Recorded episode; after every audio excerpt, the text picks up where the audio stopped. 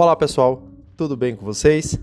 Meu nome é Anderson, eu sou professor de hidrologia e hoje estou aqui para convidá-los para a nossa próxima aula que ocorrerá na terça-feira.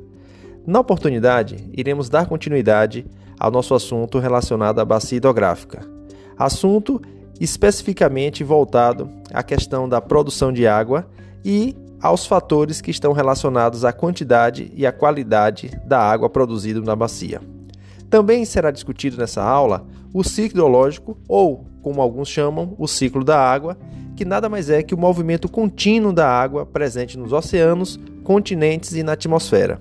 Esse movimento é alimentado pela força da gravidade e pela energia do Sol, que provocam a evaporação das águas dos oceanos e dos continentes. Portanto, nesta terça-feira, iremos finalizar a parte de bacia hidrográfica quanto à produção de água e iniciar o processo de ciclo hidrológico, que é uma etapa para as, as próximas é, fases que nós teremos para a discussão da disciplina. Portanto, espero revê-los em breve e até a próxima terça.